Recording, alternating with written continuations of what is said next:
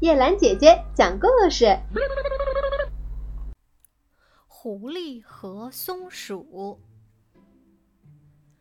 有一次，松鼠碰到一只狐狸，松鼠客气地问候道：“你好啊，亲爱的表哥，祝你万事如意。”“鬼才是你的表哥！”狐狸回答说。我亲戚中从来没有像你这样可怜的小矮子。你到底是谁？究竟有什么本事？这，松鼠答道：“我可没有多少本事。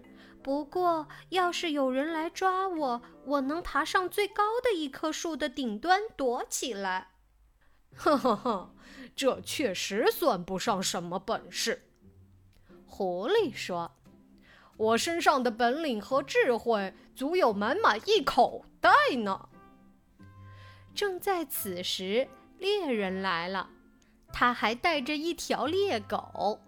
松鼠一看，立即爬上树顶，躲到树梢中间。那只狐狸却被猎狗抓住了。这时，松鼠在树上对狐狸高声喊道。快呀，表哥，快打开你的口袋，随便取出一种本领来，可别让狗把你咬死了。可是狐狸已经不能回答了，因为狗早已将它咬死了。